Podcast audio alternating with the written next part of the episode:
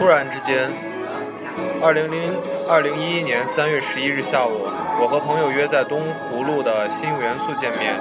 因为是下午，堂殿堂里没什么人，为什么要见面已经忘记了。朋友刚刚从出版社辞职，做起自己的自由职业来。大概说起，同样是由于职业的妻子并不支持他。两人住在复兴路一个老式新村里。对于需要独立空间的自由职业者来说，确实是个问题。日本又地震了，唉，我看了一眼手机，哦，他们都习惯了。朋友说，他妻子是日本人，那会儿正在自成的家里探亲，就是东京旁边那个小城市。其实直到去年乘坐廉价航空的航班到自成中转到东京，才真的弄明白那里是哪里。我们话题正在枯竭。由于只能再谈论了一会儿，于是只能再谈论了一会儿日本。朋友拿出一个小本子来，告诉我，说他正在学习日语。我心不在焉地翻了翻。过了一会儿，他接到家里打来的电话，他和他的父亲用上海话交谈了大概五分钟，好像听说地震很严重，能用你的电脑查一下具体消息吗？他挂完电话以后，急切地说：“于是我们打开电脑，盲目地在网页上输入关键词：仙台地区发生8.8级大地震，东京震感强烈。除此之外，暂时没有额外的信息。”朋友给妻子打了电话，不出意料无法接通，应该是电缆都坏了。他自己解释着。我们又坐了一会儿，不知道在等待什么，直到朋友站起来说他得走走了，真抱歉啊，突然要走。可能我太太会打给我家里的电话。没事儿没事儿，想起来。我也有一个朋友在东京，嗯，那东京会不会好些？要不给他们打个电话？以前有过这么严重的地震吗？没有，没有。哦，小五在东京，他的搭档在那儿做展览，展览是明天开幕还是今晚？不管怎么说都泡汤了。几乎能想到他跳脚跳脚的样子，说不定又有点庆幸，什么都不用做了，应该立马和搭档去秋叶原了吧？这已经是他第 N 次在国外办展览。很早以前就骄傲的放话说出来，以后去国外做展览的话，只做个展，不做群展。后来好像真的一直信守诺言。我们那会儿分手了吗？我现在也记不清，应该是双方都打算做出一个决定。当时我们认识已经有十年，不过最后的四年一直处于无法言说的临界点上，性别的角力早就已经已经达。成和解，所以到底在踌躇什么？哪怕是至今，也仍然没完全理解。想过要问他，后来也确实问过一次、两次，但是朋友走了以后，我继续待在餐餐厅里。早春下午的太阳过分敞亮，现在想来，那真是一个干净的下午，空气也被洗过一样。我拨了小五的电话，在接通和不接通的希望间摇摆。像是掷出一个骰子，能解决我们的问题。嘟嘟嘟，急促的三声就断了。再打三次、四次，还是这样。果然是电缆的问题了吗？而网上依然没有具体的消息。在傍晚回家的路上，我思索着，如果再见不到小五的话，那最后一次见他是怎样？很容易回忆，开车送他去家机场的时候，他从后备箱里拿出箱子，我站在旁边看他。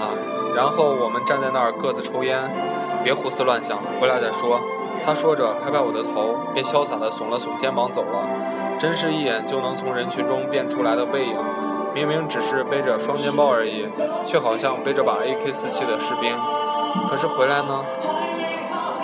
要说眼前一黑，这绝对不可能在我生命中发生。傍晚，小五打来电话，喂喂喂喂喂，听得见吗？操，大地震！然后他告诉我，他我布展布到一半的时候，突然看到展厅里的镜框都在往地上掉。他和搭档正在犹豫要不要往外跑，结果只看日本的工人工作人员没有一个人撤，全部在原地扶住眼前能扶住的镜框。于是他们也呆着，做了和他们一样的动作。能听到墙板内部松动的声音，但是我们的房子没塌。其他国家的艺术家都已经在订回程机票了。但是据说今晚还会有大余震，应该也走不掉。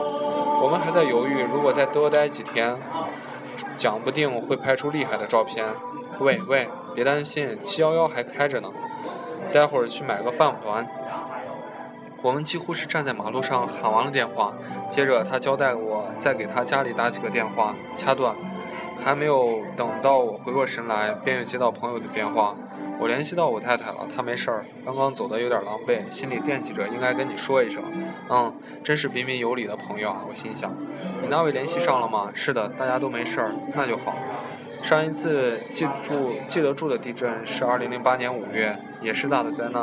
我还住在北京东南二环转角的小屋子里，明明就在二环旁，却被出租车师傅认为城中村的荒芜地。因为作息时间的混乱，醒来时候是下午两三点。在被外面的防空警报吵醒的吗？也不确定。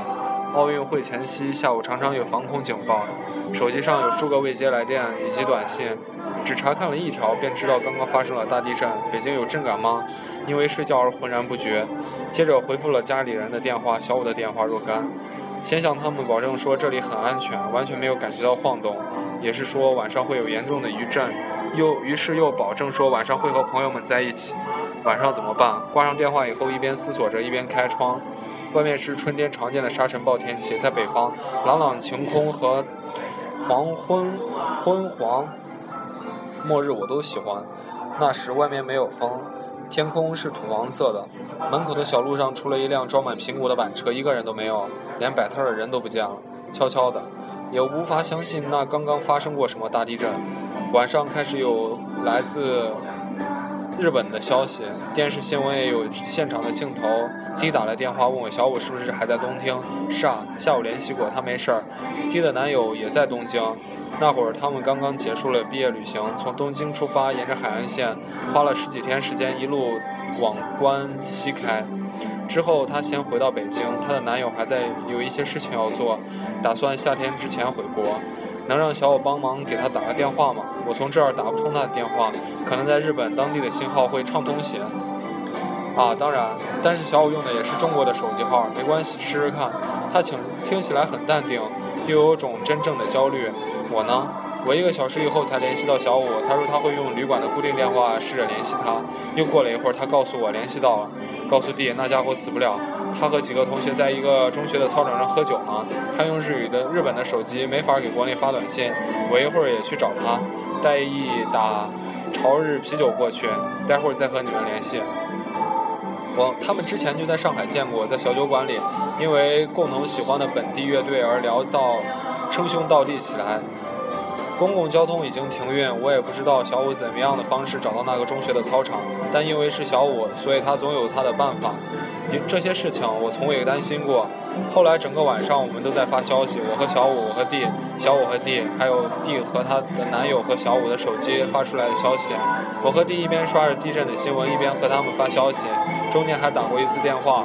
这种很奇怪被命运连接的感觉，虽然始终不愿意承认，但是大概我多少希望时间就停滞在这个点上，再不向前也不向后，我们谁也不用做出任何决定，任何决定都是错的。一年以后，我和弟约在五元路的小酒馆见面，他站在常熟路口等我，于是我们在早春的寒意中一起走了一小段路。明天要去领证了，他突然说啊啊，呃。其实也没什么特别的感觉，真是太好了。你和小五还有联系吗？没有，完全不联系了。他真是一个令人反思的人。反思什么？比如说才华是什么？成功是什么？是什么？因为他是个自私偏执的人啊。但是作为艺术家来讲，还有什么比这更好的？是吗？其实也联系过一次两次。别再给我打电话了。小五总是很粗暴地说，但是很快语气又会温柔起来。我想过要杀了你。如果杀了你有用，我就杀了你。他说，但是没用，杀了你也没用，怎么样都没用。他说，唉，我呢？二零一一年三月十一日的下午或者晚上，是不是有过一瞬间，由于过分害怕所谓的决定，而希望小我就这样就这样？嗯，写到这儿，我才第一次发现，我并没有真的这样希望过，根本都无法把这个可怕的词写出来。